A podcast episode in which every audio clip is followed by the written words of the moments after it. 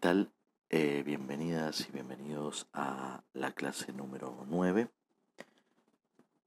En la misma vamos a comenzar la unidad 5, em, en la cual vamos a incorporar no solamente eh, los contenidos más importantes que corresponden a esta clase número 9, sino una referencia eh, a los contenidos de la clase 10.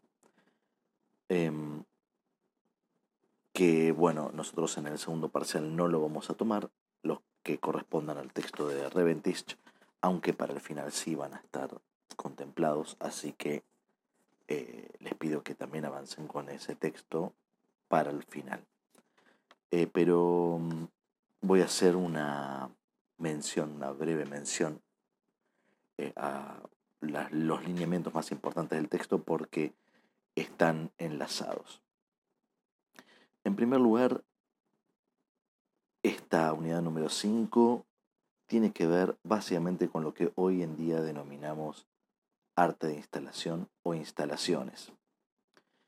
Vamos a tratar de hacer un recorrido, en primer lugar, a aquellas producciones y aquellos lineamientos que eh, comenzaron a, desarrollarse especialmente a fines de la década del 60, em, que no tenían en ese momento esa denominación, eh, la que corresponde a, instalaciones, sino que sobre todo se los denominaba ambientes, eh, en inglés environments. Em, se lo tradujo al español como ambientes. Em, así que otra traducción posible de los ambientes es el que corresponde a entornos. Eh, el título de la clase número 9 es justamente el que indica como estas tres denominaciones en términos temporales, ambientes, entornos, instalaciones, Dos puntos, espacio, tiempo y cuerpo. Lo que me parece importante que, resalta el título es que estas tres denominaciones tienen que ver justamente con la vinculación que podemos establecer entre eh, la categoría espacio-tiempo, si queremos entenderlas como una sola, eh, como una sola, o espacio y tiempo, entenderla como dos, y la relación que se establece con el cuerpo del espectador, por un lado, y que luego podrá ser entendido como participante. Digo esto porque ya en la siguiente unidad, ¿no? la número 6, ya vamos a ver cómo podemos pensar que aquellas, aquellos eventos, aquellos acontecimientos, aquellas acciones que se llevan a cabo eh, también a fines de los 50, este, en este caso es una década antes, eh, se enlazan fuertemente con, con eh, el ambiente o los entornos, las instalaciones, eh, porque tiene que ver con una reflexión en relación a la práctica artística. Nosotros nuevamente vamos a tomar como punto de partida las artes visuales. Pero vamos a poder pensarlo en otros, en otros espacios también. Esto, evidentemente, este arte que tiene que ver con las acciones o los acontecimientos, luego vamos a ver que también van a ser denominadas más adelante eh, performances. ¿no? Así que ya la unidad 6 tiene que ver con performances. Esto lo digo, eh, que es la anteúltima unidad, lo digo eh, como para que podamos tener eh, una idea básicamente por dónde vamos a transitar y cuáles son los puntos de intersección, ¿no? los puntos eh, de contacto que tenemos entre esta unidad 5, que está más relacionada a los ambientes, entornos o instalaciones, y la número 6, a las acciones, a los acontecimientos, a la performance. Em, a veces me tienta decir que son como las dos caras de una misma moneda, ¿no? Em, pero es como una intuición. Así que esta intuición tiene que ser refrendada por un trabajo más extenso. Así que les dejo esta reflexión como para que vayamos trabajando en el tiempo em, estas lecturas. Bueno, vamos a ir arrancando entonces ahora sí con los contenidos que estamos hablando aquí y los textos que vamos a atravesar. Entonces, la clase 9 corresponde a ambientes, entornos, instalaciones, espacio, tiempo y cuerpo. Cuando el cuerpo del espectador se presentifica, decimos, movilidad y ampliación de la percepción. Esto me parece que es sumamente importante. ¿Qué es lo que pasa con el cuerpo del espectador cuando se vuelve presente en una instancia de, una instancia, perdón, de expectación? qué es lo que ocurre con el cuerpo, qué es lo que ocurre con la percepción.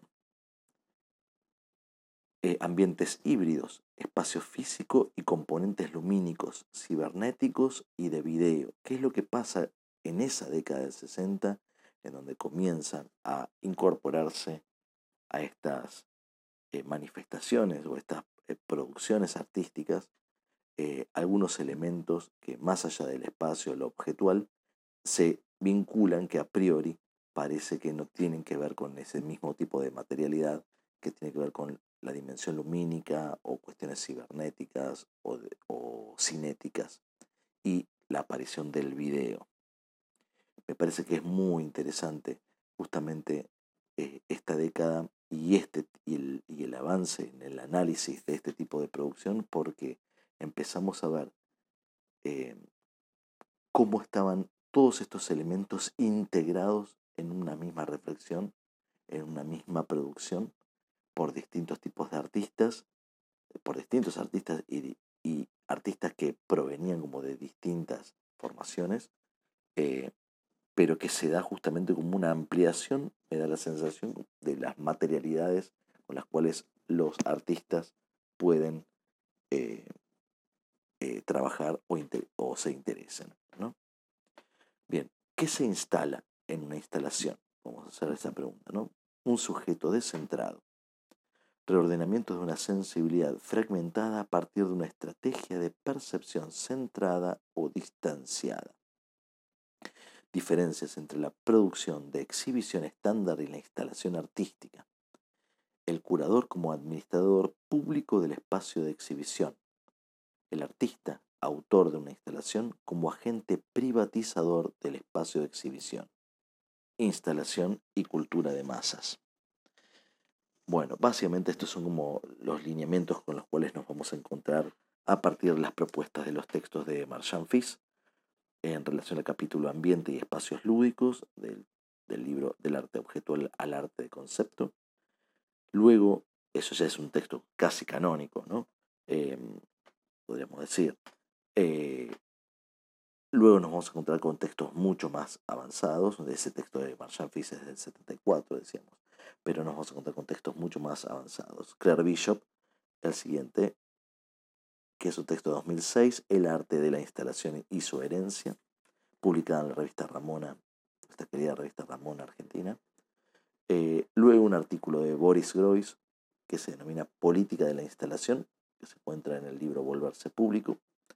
Y por último, nos vamos a dar el lujo de encontrarnos con César Aira y un, podríamos decir, breve escrito de él que se denomina sobre el arte contemporáneo.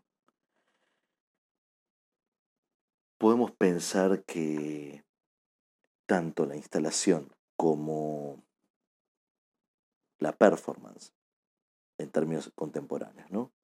Eh, más los objetos, esos tres puntos podríamos pensarlos justamente como los componentes indispensables para pensar el arte contemporáneo, es decir, el, el arte del siglo XXI. Así que ya nos estamos centrando en esta última parte, básicamente en las dimensiones más interesantes para pensar el arte de hoy en día. Con lo cual, todo lo que hemos estado viendo hasta ahora nos va a servir justamente de apoyo para atravesar esta dimensión. Así que esta dimensión de la, del acercamiento a las, al arte contemporáneo. ¿no? Así que ahora sí vamos a dirigirnos al primer texto, al de Marshall Fish, Ambiente y espacios lúdicos.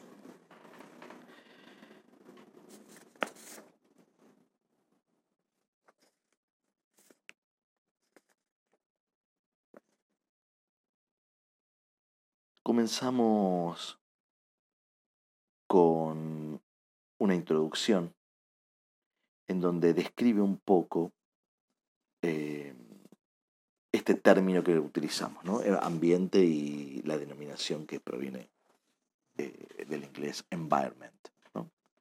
Em, básicamente, lo que señala Marchand Fish es que el término ambiente se relaciona justamente a la inclusión y apropiación creativa de las dimensiones físicas reales del espacio circundante.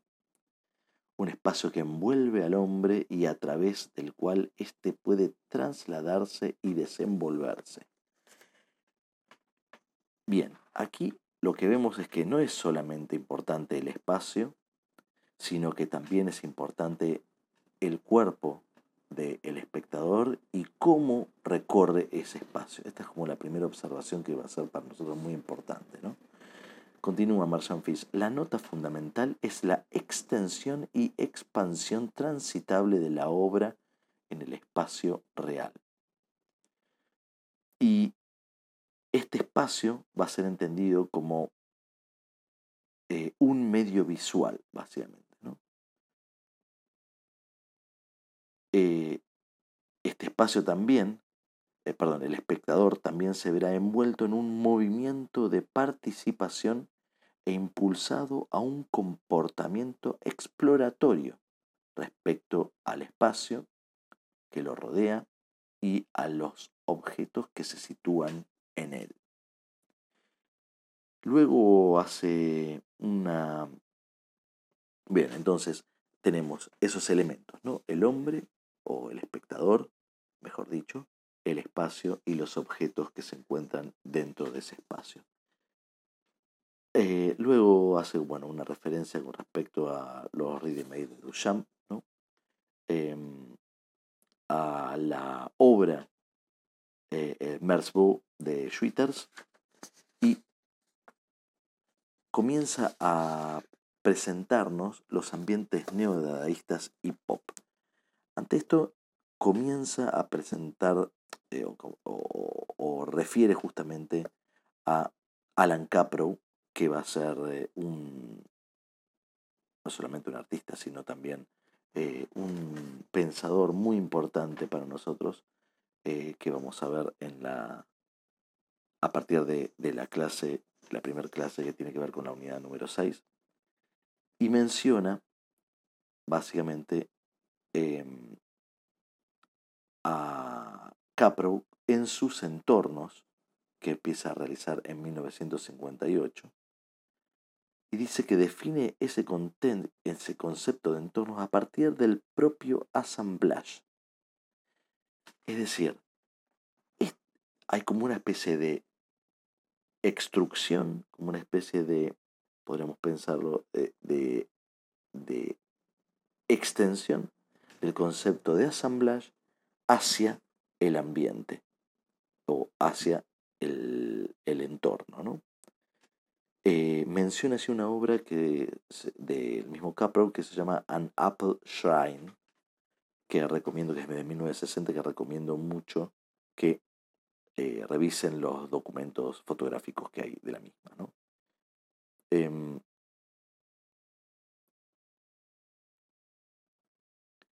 Básicamente hay una referencia en el texto de Marshall Fish, en, en la página 264, que dice que un objeto sugiere a otro y éste a otro, y así sucesivamente, hasta que extendiendo la obra hasta que llenan un espacio entero, se convierte en un ambiente. Esto es como son algunas de las imágenes que nos ayudan como a interpretar qué, entendían justamente estos artistas por ambiente, ¿no? Em, bien.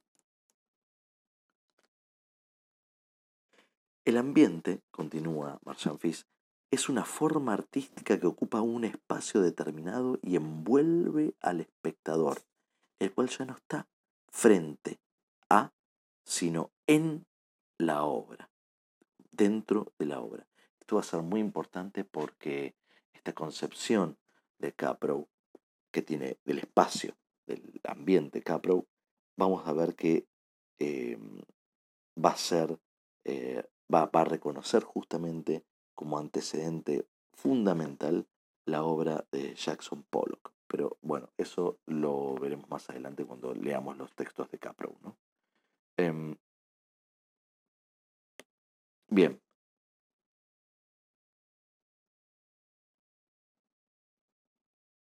Hay, hay una... Lo que es interesante justamente también es este concepto como de extensión, ¿no? Em, entonces podemos pensar que eh, el assemblage se expande hacia el espacio, decíamos. ¿no? Hay una transición, justamente podemos decir, entre ambos, que tiene lugar gracias a esa extensión, a la ocupación completa del espacio actual. Los objetos que elige Capro son objetos de uso cotidiano, desperdicios industriales u otros, de la vida cotidiana básicamente, em, en donde lo que trata de sostener en esta integración de elementos es eh, la fragilidad misma de esos objetos y conlleva justamente una expectativa de obsolescencia. Em, los materiales y los objetos elegidos son al mismo tiempo los media, es decir, los medios ¿no? para la realización y sus contenidos o temas.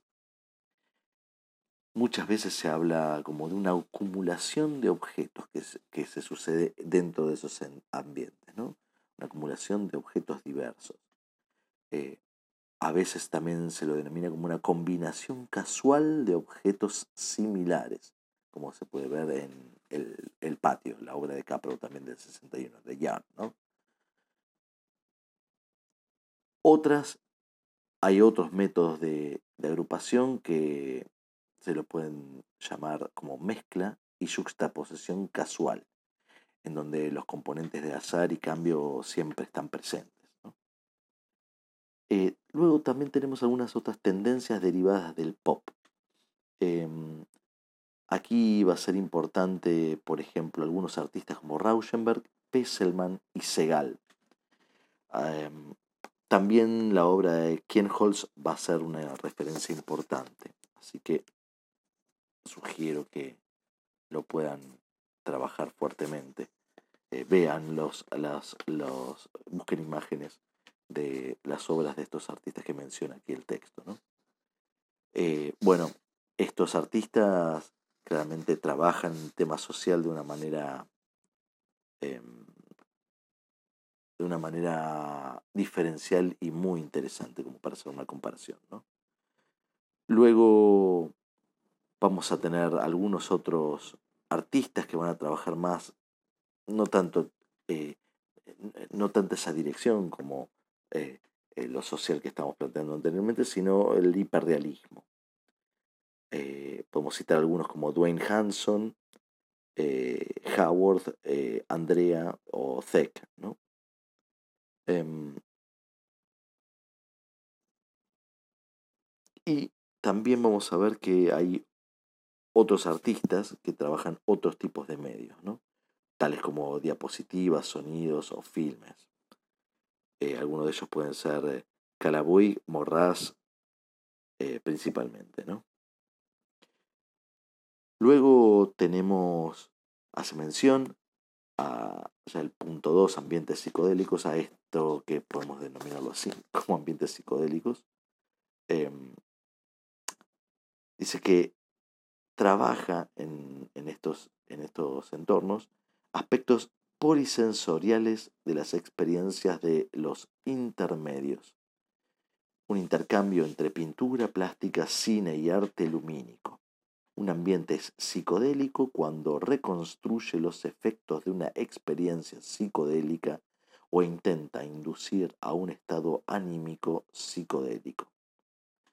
Em, creo que es muy importante rescatar aquí eh, por qué se hace esta mención. Bueno, básicamente eh, tiene que ver con un contexto histórico en donde em, bueno, tenemos muchas referencias en tanto no solamente el arte contemporáneo, el arte contemporáneo de ese momento, sino también eh, los, los, consumos de psicotrópicos fuertemente em, mediatizados, ¿no?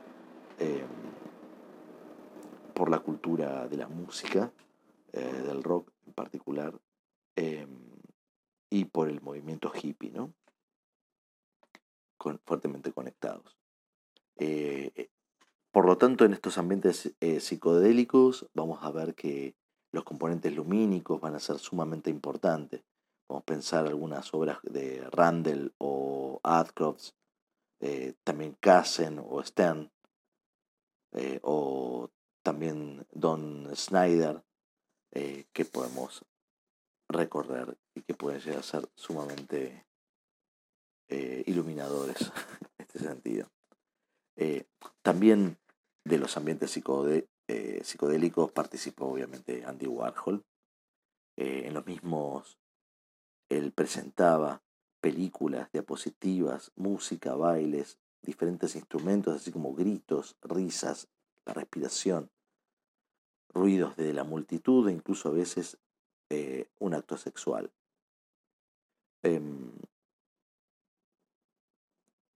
muchas veces a estos, a estos tipos de ambientes se lo denominaba también en términos culturales como cultura under o underground y que está muy vinculado justamente con la con la discoteca, ¿no? Y Warhol, bueno, fue uno de los primeros que desarrolló fuertemente esto.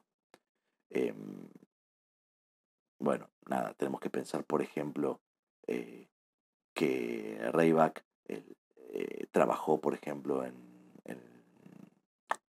y desarrolló los ambientes dentro de la discoteca Electric Circus en Nueva York.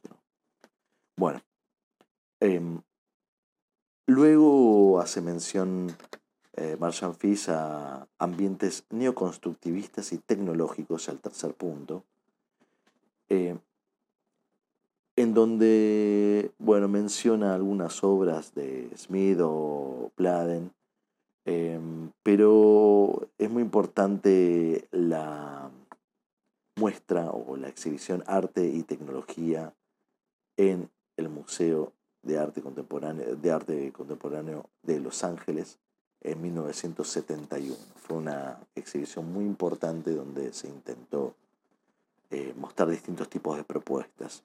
Por un lado, eh, básicamente propuestas ópticas, cinético-lumínicas y otras tecnológicas. Em, para los ambientes óptico-perceptivos, vamos a ver que hay una fuerte presencia de algunos artistas como representantes de este tipo de ambientes como Duarte, De Marco, Dan Flavin y Albion. Em, la obra Cubo con textura gráfica o con penetración e interrelación de agua-fuego de 1970 de Albion se interesa por la activación del espacio por las deformaciones ópticas con objetos de dilatación y concentración, fenómenos de pulsaciones del espacio óptico. Em, bien, luego tenemos los ambientes lumínico-cinéticos, podemos pensarlo. Eh, yo recomiendo que vean las obras de Nicolas Schoeffer, me parece sumamente interesante, en particular con los moduladores de luz que realizó. Em, eh, o Lyle también son representantes importantes. El grupo Cero em, también. Y tenemos los cibernéticos, propiamente dicho, que trabajan con técnicas más avanzadas, ya sea la cibernética, los rayos láser o la holografía. Y a eso se lo denomina como ambientes tecnológicos o cibernéticos. Y allí eh, podemos ver todas las investigaciones realizadas y o, experiencias realizadas por el grupo EAT, ¿no? Experiments in Art and Technology, y el grupo Pulsa.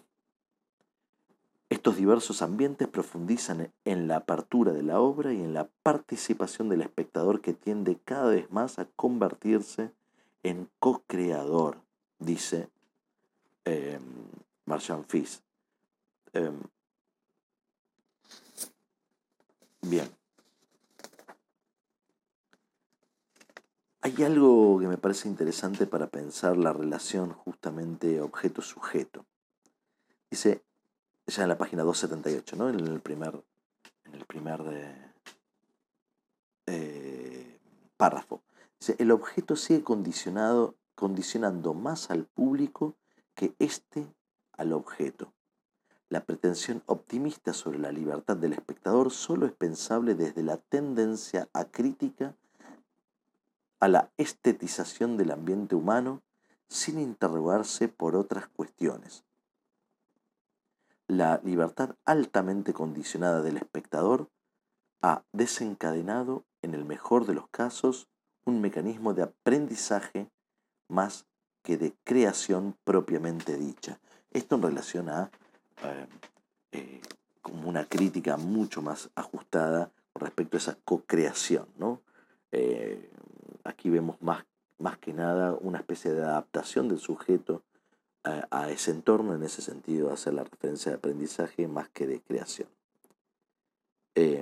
entonces la obra pasa a convertirse en configuradora de un medio humano, ¿no?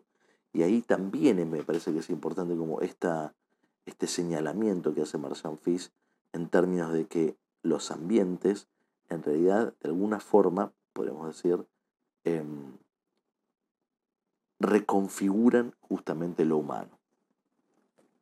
En el punto 4, ambientes implicados y su estrategia transformadora en el espacio urbano. Em, justamente hay una referencia, o hace Marchand Fils una referencia como el carácter tecnocrático afirmativo en términos del trabajo, ese espacio urbano. Em, dice Marchand Fils, la estrategia transformadora del espacio urbano aquí propugnada ha denunciado el marcado carácter afirmativo tecnocrático. Las ideologías artísticas tecnocráticas han surgido en el contexto social de la reciente evolución técnica y económica por un lado y la político-social por otro. Este señalamiento de, de eh, Marchand me parece sumamente importante. ¿Cómo es que se enlaza justamente el arte la tecnología o la tecnocracia y, y cuáles son como sus componentes o sus, sus articulaciones posibles. ¿no?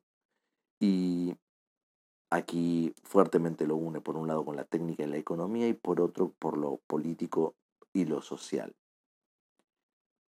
Así que pronto alcanzaron un reconocimiento oficial en los países más desarrollados. Sigue diciendo, ¿no? Están muy próximas estas ideologías a los intereses del sistema más adelante, digamos, esto básicamente me parece a mí es eh, eh, fundamental reflexionar y que tiene que ver con que muchas veces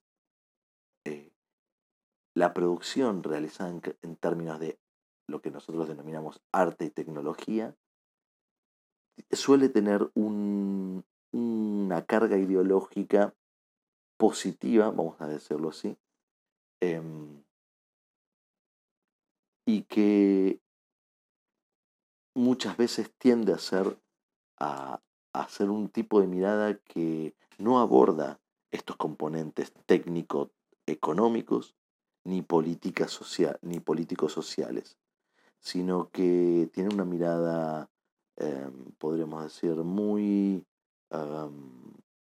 muy naive, eh, tiene una mirada em, em, como de, que, que nos permite a nosotros, a los espectadores, participar de unas experiencias, eh, y hasta incluso eh, no solamente artísticas, sino también lúdicas, eh, que, que, no tienen como peso específico, podemos decir, ¿no? Y que necesitamos de otro tipo de mirada que nos permita deconstruir ese tipo de obras, que es la, la mirada que tiene que ver justamente con una deconstrucción de la relación arte-tecnología a través de lo que se denomina la filosofía de la tecnología, ¿no? las, las, las prácticas de pensamiento en relación a repensar la tecnología y a pensar la tecnología constantemente. ¿no? Em, están muy próximas, decimos, a los intereses del sistema, en especial mucho más cerca de lo que se pensaba de la estética de la mercancía también. ¿no? Es, es muy impresionante cómo como lo ve claramente y lo expresa claramente Marchand Fix. ¿no? Eh, y esto a la vez genera como una especie de atractividad urbana, ¿no? desencadena en una atractividad urbana. No todas las propuestas, sigue, eh, seguimos citando a Marchand Fix, ¿no? no todas las propuestas de ambientes como estrategia transformadora se mueven en las coordenadas neoconstructivistas. Algunas obras ponen el acento, partiendo de sugerencias neodadaístas y objetuales, sobre la transformación, es decir, la ampliación de la sensibilidad buscando la liberación justamente del hombre.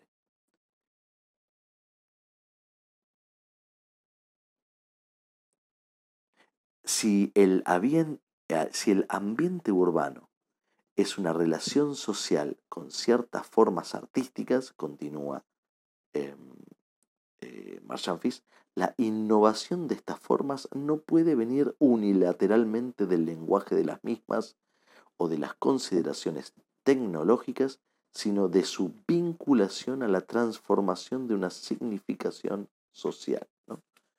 Esto, este, esto, todo este campo que tiene que ver justamente con el ambiente urbano nos permite como pensar como estos ejes que atraviesan lo técnico, económico y lo político y social como ejes fundamentales como para poder situarnos en el, análisis de la producción de arte eh, y tecnología em, ya desde la década del 60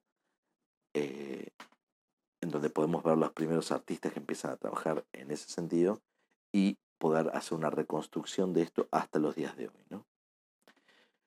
Luego, en el quinto punto, hace una referencia a los espacios lúdicos. Em, también señala eh, a la internacional situacionista como una manifestación sumamente interesante y que tiene que ver con lo lúdico, eh, por lo menos el, eh, lo que se denomina el detorment o depassement. Em,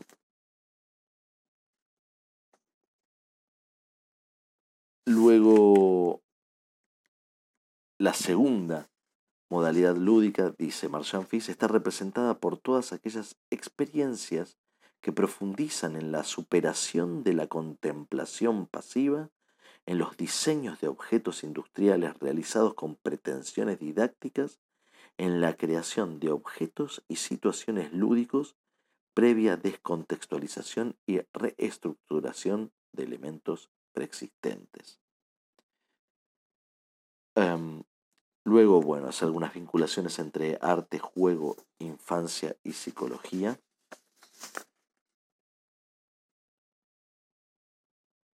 Y me gustaría cerrar con,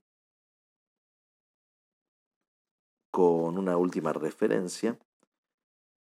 Ya en la página 1288 dice, Recientemente se están intensificando las experiencias sobre acciones lúdicas y situaciones de aprendizaje, em, pensados básicamente como proyectos de educación estética, ¿no? como demuestran algunas de las obras de eh, Mayer Roffer o Zacarías en el 73. Y cierra aquí eh, Marshall Fish y dice, Muchas de sus propuestas sintonizan con las prácticas de arte objetual y sobre todo del reciente arte de acción. Numerosos artistas empiezan a percatarse de las posibilidades abiertas en este decisivo campo. Entonces aquí también es interesante cómo quizá fuertemente influenciado por la acción o el atravesamiento, eh, digámoslo como quieran,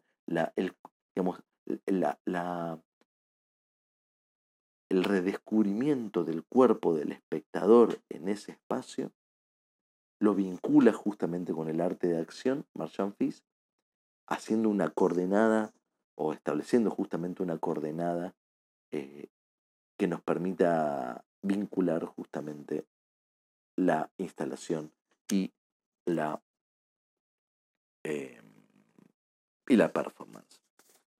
Bien. Vamos a pasar ahora al texto de Claire Bishop. Claire Bishop es una gran crítica, una gran pensadora del arte. Eh, realmente es una voz muy necesaria. Em,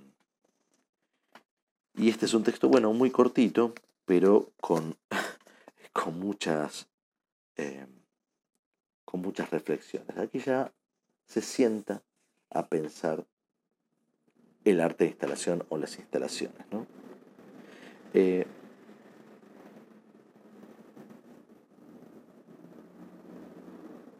básicamente, bueno, empieza, eh, empieza Bishop manifestando que el arte de instalación está dirigido directamente al espectador como una presencia literal en el espacio, contempla justamente al espectador presente en un espacio, el cuerpo presente, se presentifica ese, cuerpo.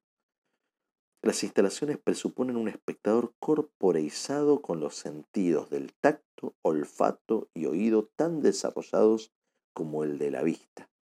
Por lo tanto, aquí también hay algo interesante. Cómo es que ese cuerpo percibe ese espacio no solamente con los órganos ópticos, los órganos visuales, ¿no? sino también con otros órganos sensibles, ¿no? con el tacto, con el olfato, con el oído. ¿no? no es, podemos decir que la instalación no es una forma exclusivamente visual. ¿no? Em, es posible clasificar las instalaciones según el tipo de experiencia que estructuran al espectador, dice Claire Bishop. Y esto básicamente para mí tiene que ver con la activación del espectador. Em,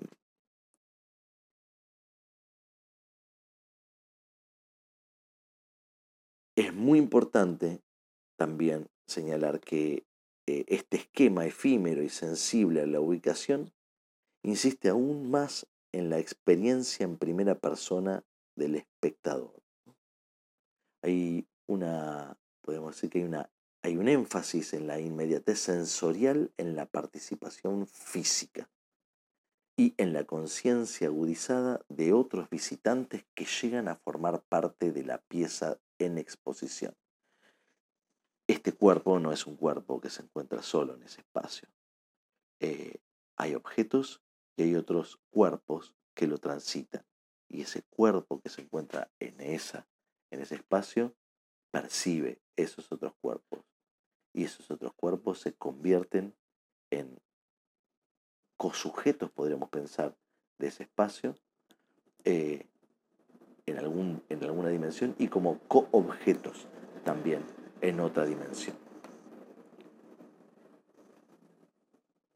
Seguimos hablando de esta activación del espectador.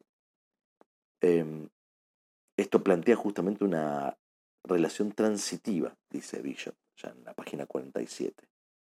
entre la condición de espectador activada y el compromiso activo en el ámbito sociopolítico.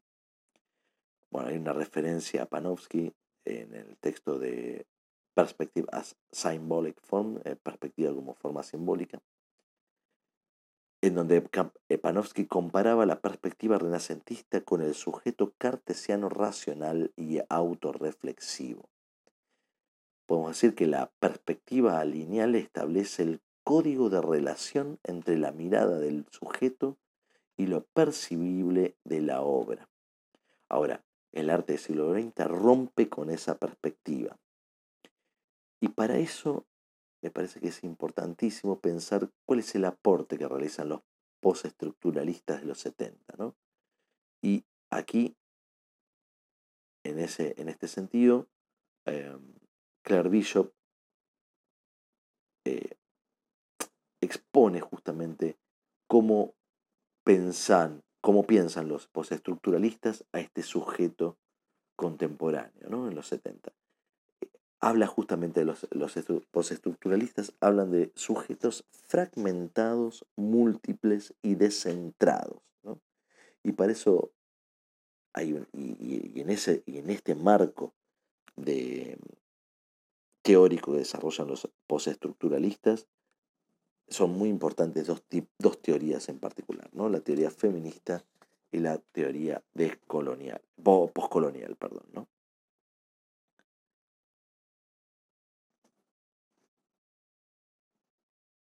Em, las instalaciones niegan al espectador este, ese sitio ideal desde el que contemplar la obra. Esto vamos a ver más adelante que también menciona César Aira esto, es muy interesante, ¿no? Es decir, no hay un sitio ideal desde el cual contemplar la obra. Así como eh, el, cubismo nos permitía a nosotros pensar las múltiples dimensiones de un objeto para poder atravesar este, este arte de instalación, el cuerpo del espectador debe accionarse, debe activarse en ese espacio, debe transitarlo, debe no solamente mover sus músculos y transitar y atravesar eh, ese espacio con el cuerpo, sino también con los sentidos sino también con los sentidos. Em, las instalaciones se apoyan en dos conceptos para su reivindicación. Eh, perdón, para, eh, para sus reivindicaciones de significado político y filosófico. Uno, la condición del espectador activado. Y dos, la idea del sujeto disperso y descentrado. Esas son las condiciones básicamente del espectador em, eh, o del sujeto dentro de esta experiencia, justamente eh, en su formato de activación y en su modalidad dispersa y descentrada a la vez. Bishop comenta que el objetivo de este ensayo tiene que ver con Em, cuestionar estas reivindicaciones,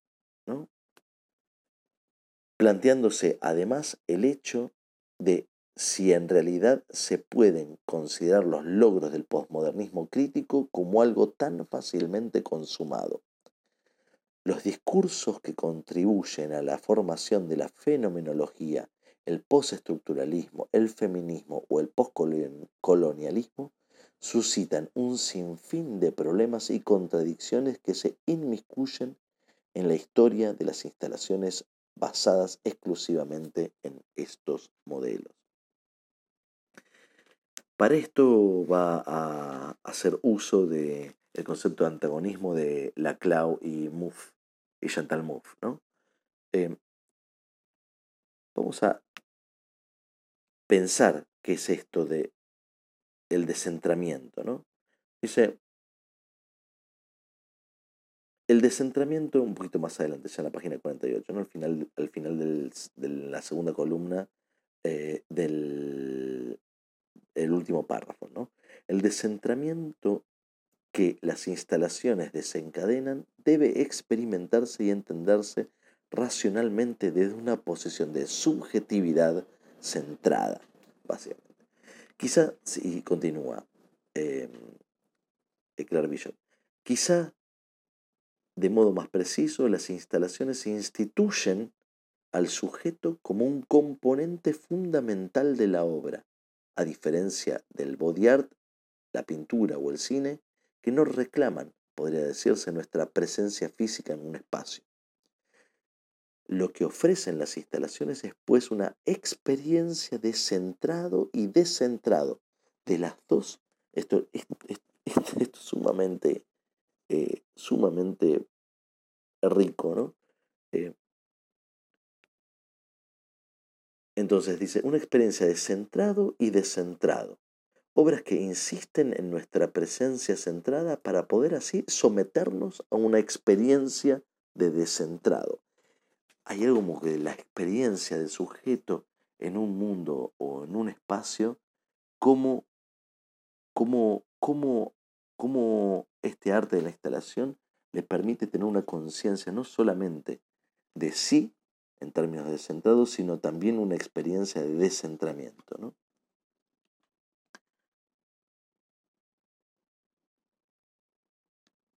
En otras palabras, las instalaciones no solo articulan una noción intelectual de subjetividad dispersada, construyen un conjunto en el que el sujeto observador puede experimentar esta fragmentación de primera mano.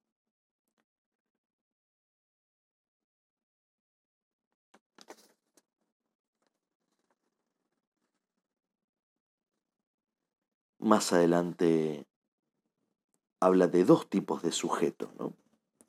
El espectador real que se adentra en la obra y un modelo abstracto filosófico que se postula mediante el modo en que la obra estructura este encuentro.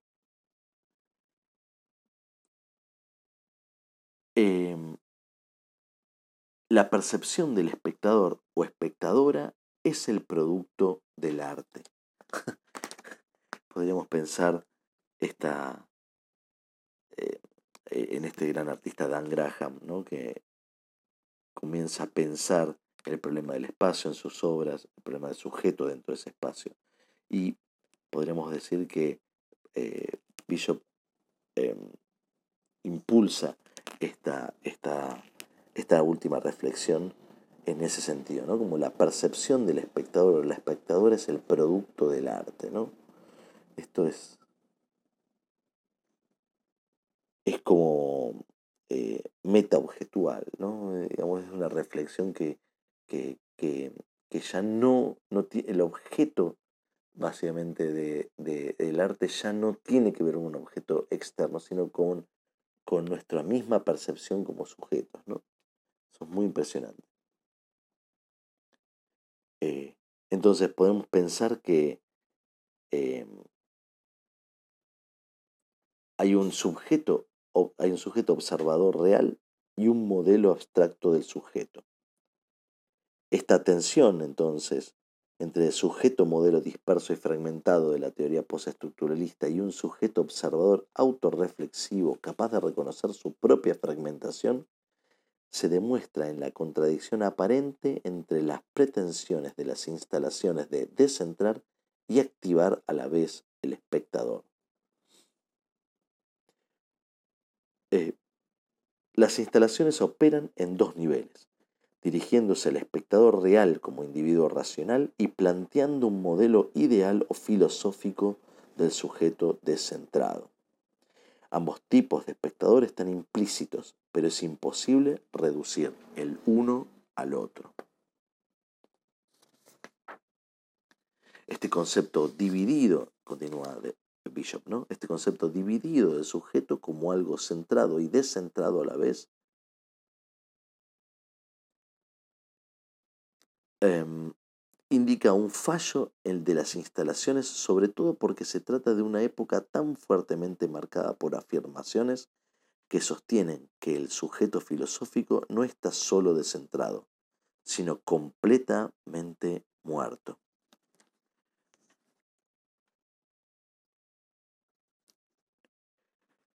Las instalaciones continúa Bishop, las instalaciones nos proponen como algo a la vez centrado y descentrado, y este conflicto es en sí mismo descentralizador.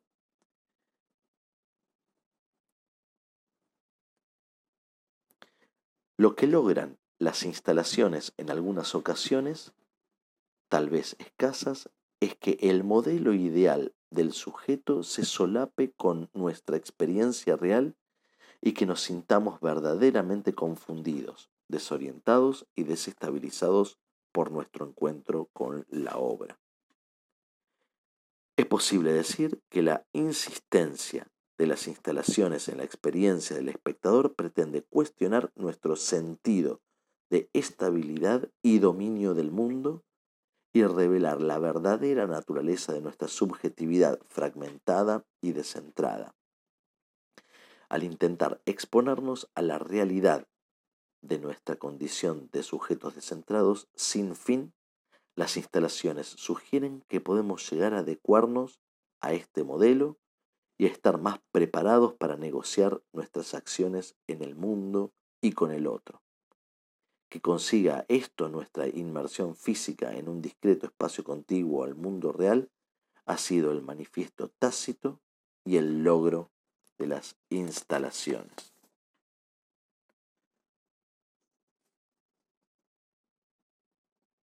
Muy bien.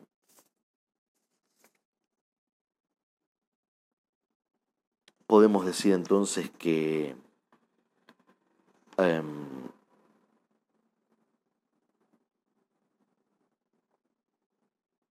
hay algunas, em, podríamos pensar que podríamos decir que, eh, perdón, eh, estoy, pensando en unas cuantas cosas, pero em, eh, Bishop menciona ya al final del texto un, un, una propuesta, podemos decir, de manifiesto, em, que no existe, por supuesto, en donde las ideas que trabajan los artistas contemporáneos pueden suscribirse básicamente a dos, como el deseo de activar al espectador y fomentar una actitud crítica hacia el entorno en que nos encontramos. Estos dos, estos dos componentes, podemos decir, de esta de esta, de esta especie de manifiesto implícito con el cual trabajan los artistas contemporáneos, me parece que termina siendo absolutamente revelador eh, gracias al aporte de Claire Bishop. ¿no? En ese sentido habla de herencia. Bien, eh, estamos con... Ya son 52 minutos, tenemos, nos faltan dos textos, así que vamos muy rápidamente. Vamos con el texto de Boris Groys. Política de la instalación, un texto original de 2010. Podemos decir que este texto, en este texto Groys se propone indagar en la siguiente pregunta. ¿Cuál es el ordenamiento democrático que devela la instalación artística? Em,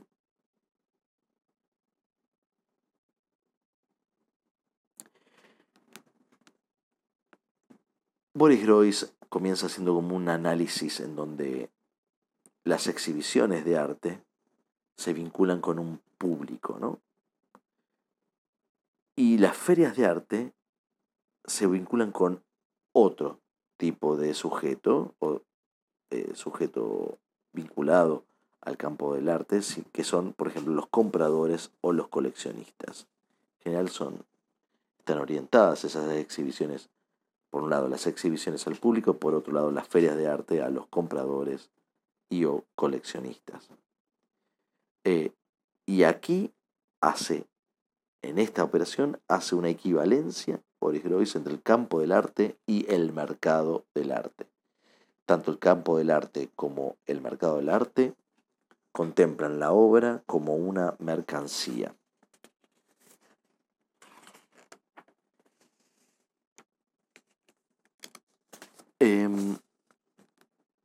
Grois ya en la página 50 va a pensar el arte contemporáneo justamente como una práctica sobre todo de exhibición. Ya no es, ya podemos pensar que el arte contemporáneo no es una práctica que produce objetos, podemos decir, no sé, una pintura, una composición, una obra teatral, una pieza de danza, sino que sobre todo es una práctica de exhibición. Y ahí es sumamente importante esta distinción para Groys, a mí me parece que es reveladora en términos de que em, introduce Boris Groys con esta acción dos actores sumamente importantes además del artista, que son el crítico y el curador. Nosotros nos vamos a, concentrar básicamente en el curador en este, en este texto. Eh,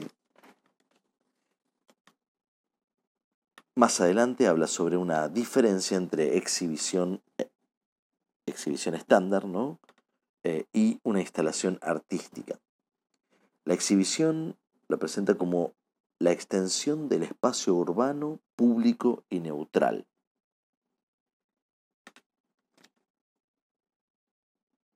Em, en general esa exhibición es llevada a cabo por un curador.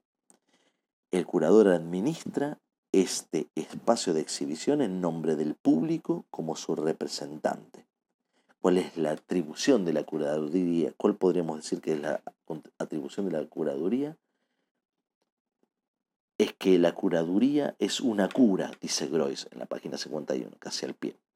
La curaduría cura la incapacidad de la imagen, su incapacidad para exhibirse a sí misma. Es decir, tiene que haber un sujeto, por lo menos, y, o una institución, en este caso el sujeto, que también es una institución, el curador, em, eh, cura porque muestra lo que no puede mostrar la imagen por sí misma.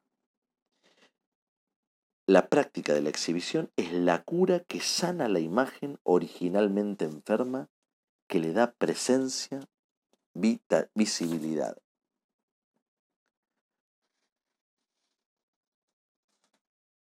Luego, bueno, hace una referencia al arte como diseño desfuncionalizado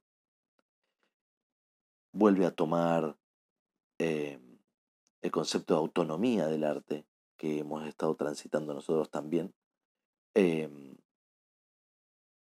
que esa autonomía la entiende como, eh, digamos, la entiende como autonomía respecto de la opinión pública y del gusto del público. Em, Luego, más adelante, habla sobre la función del espacio de exposición,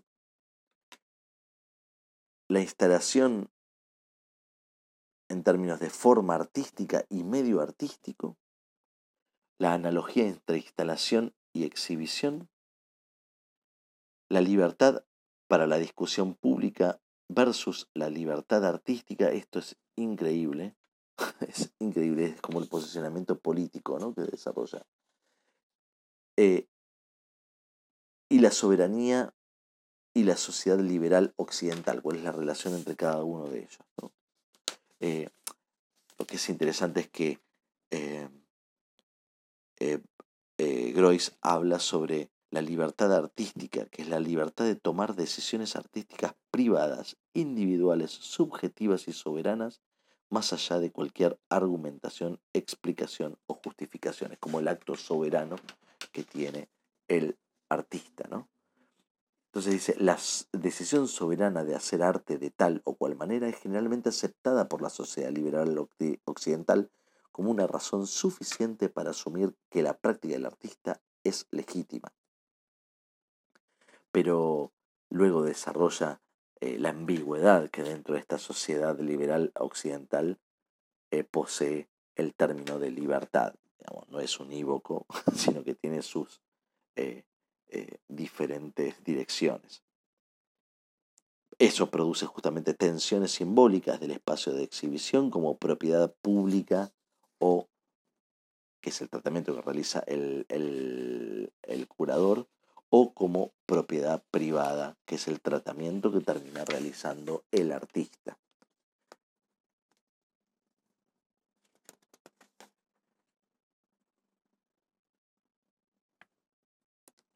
En relación más adelante, ya en la página 60, a la instalación, puede, hace una diferencia justamente el espectador individual versus el, el espectador colectivo. ¿Y qué sería este espectador colectivo? Bueno, son esas comunidades transitorias que, que surgen momentáneamente, como pueden surgir eh, eh, dentro de un colectivo o en un cine o también en un museo, ¿no? que son básicamente como comunidades circunstanciales. Em, y que esto está fuertemente vinculado justamente a la cultura de masas eh, y a través de comportamientos de flujo y de transitoriedad. Em, luego hace una referencia al, proceso de deslocalización que se sufre o que se puede sufrir justamente, que sufren estas comunidades transicionales. Eh, y una referencia luego muy, muy, muy, muy, muy rica en términos de medios, contextos originales y copias. Em, bueno, cuál es la noción de original y de copia con los medios de comunicación. Bien. Em, y por último, tenemos el texto de César Aira, ya tenemos una hora que vamos a recorrer.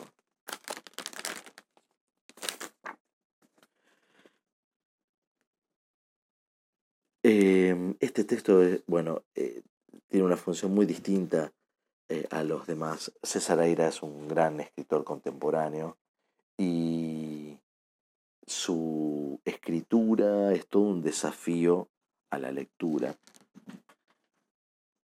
Por lo tanto, sugiero que tengan un acercamiento no tan académico, quizá, aunque también va a ser necesario, esa mirada, sino sobre todo un acercamiento literario a este texto.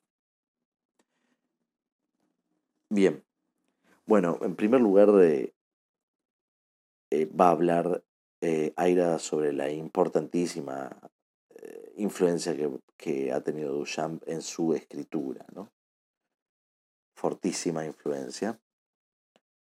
Em, Luego, en un segundo momento, va a hablar sobre la obra de arte, la reproducción, la copia y las instalaciones. La noción de obra de arte, ¿no? el problema de la reproducción y la copia, ¿no? el original y la copia. Aquí también vemos eh, la misma problemática presentada por Boris Groys ¿no? Eh, en relación a, la, a las instalaciones. Dice en un momento, eh, como, como si el arte eh, tuviera una obstinada voluntad de no dejarse fotografiar. Eso, eso es bellísimo en relación a las revistas de arte, donde uno claramente ve las fotografías y dice, bueno, eh, es muy difícil pensar en una obra, en que se vea una obra y uno tiene una necesidad de, de, leer el texto y allí ese contexto conecta con la imagen y nos abre otro mundo, pero a la vez volvemos a ver la imagen y genera como toda una situación de, de, eh, eh, reconexiones que son, sumamente, sumamente interesantes. Em, luego hace una, hay un tercer momento en donde piensa el arte contemporáneo como un arte de formatos en fuga, dice bellísimo. Esos formatos pueden ser la pintura, el dibujo, la escultura o algunos otros, ¿no? Em, hace una descripción eh, en relación a un diorama de Poisson eh, con, a, partir de un artículo de Mario Pras que es bellísimo, bellísimo lo que escribe. Em, luego hay un cuarto momento em, en donde también relaciona el arte contemporáneo el tiempo y lo no hecho y también lo hecho. La importancia de la creación de valores en la historia, en la historia con mayúsculas. Esto lo vincula inmediatamente al origen del nombre de arte contemporáneo y esa creación de valores, la importancia de la creación de valores.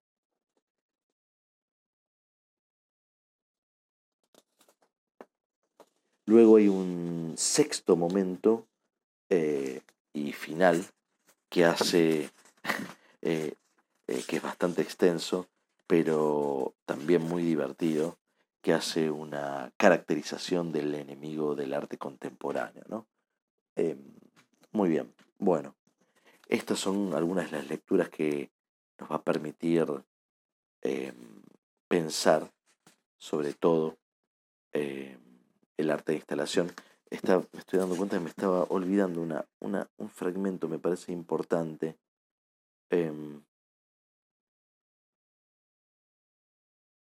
Eh, estoy tratando de encontrarlo para decirlo. Ahí está, perfecto. Em, eh, ya en la página, creo que 2, ¿2, 3? Sí, en la página 2, el último párrafo dice, un avatar elocuente de esta carrera fueron las instalaciones. En términos de que siempre la obra de arte se adelanta un paso a la posibilidad de reproducción, ¿no? las instalaciones.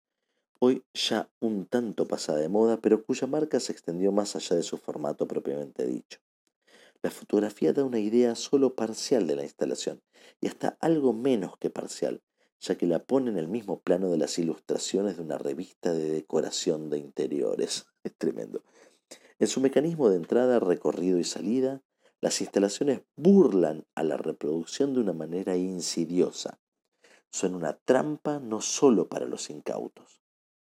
En un comentario a una instalación de Voice, David Sylvester indicaba cuál era exactamente el sitio donde debía colocarse el espectador para sacar el mayor provecho de la apreciación estética y emocional de la obra. Aquí nos remite automáticamente al texto de Groys, ¿no? haciendo la misma tipo, el mismo tipo de observación. Un crítico tan perceptivo como Sylvester, continúa Aira, pero formado en el estudio y goce de la pintura, malentendía por completo el formato de instalación al rescatar la posibilidad de su reproducción marcando el sitio donde debía colocarse el objetivo de la cámara. bueno, eh, bueno, ya es una hora siete, así que estos son por lo menos algunos lineamientos en relación a la clase que inaugura el, em, el capítulo quinto y una breve, breve, breve, brevísima referencia a el texto que es muy extenso, no se los voy a pedir para que lo lean para el segundo trabajo práctico, que es el de intermedialidad de eh, Julian Reventich, Em, pero el cual vamos a hacer, eh, vamos a mencionar como los tópicos generales de ese texto como para que sirva em, de guía. Bueno, Reventist, todo ese capítulo, el segundo capítulo entero del libro, hace referencia a la intermedialidad como categoría para explorar las prácticas artísticas híbridas los medios estéticos como recursos específicos de representación de las disciplinas artísticas. La autonomía del arte a partir de la estructura de la experiencia artística. Para, para esto, bueno, va a ser eh, claramente eh, vital em, por lo menos comenzar en esta primera etapa con eh, los aportes que realizó Clement Greenberg y Niklas Luhmann, el sociólogo, el, crítico de arte y luego el sociólogo, en términos del primer punto de este capítulo que se llama medio y forma.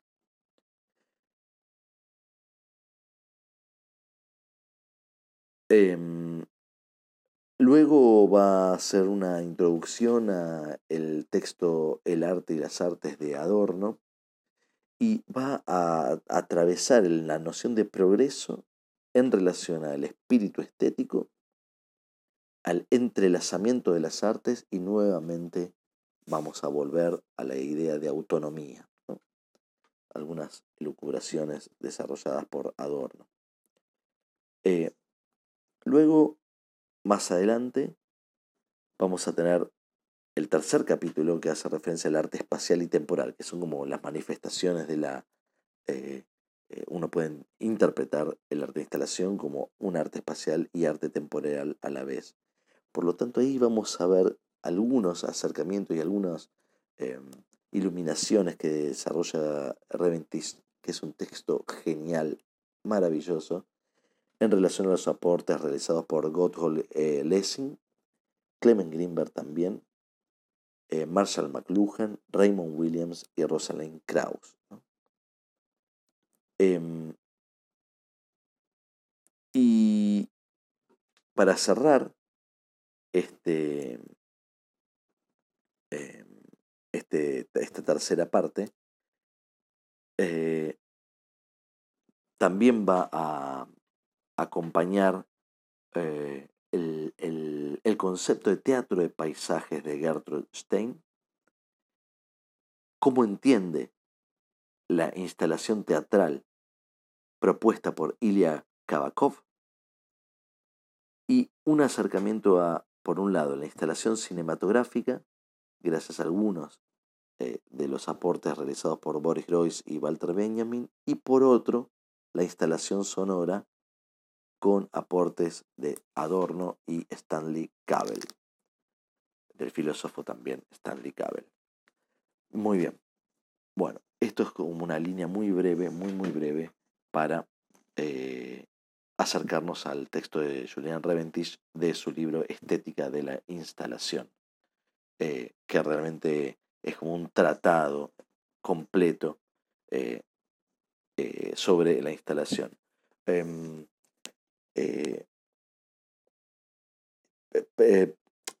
la intención de leer todo el segundo capítulo, que es muy, muy grande, la verdad es muy grande, son tres textos bastante extensos los últimos dos, em, eh, tiene que ver justamente con esta ampliación de eh, concepto de instalación, en donde ahí podemos verlo en sus diferentes acepciones o en diferentes propuestas eh, que realiza Reventist.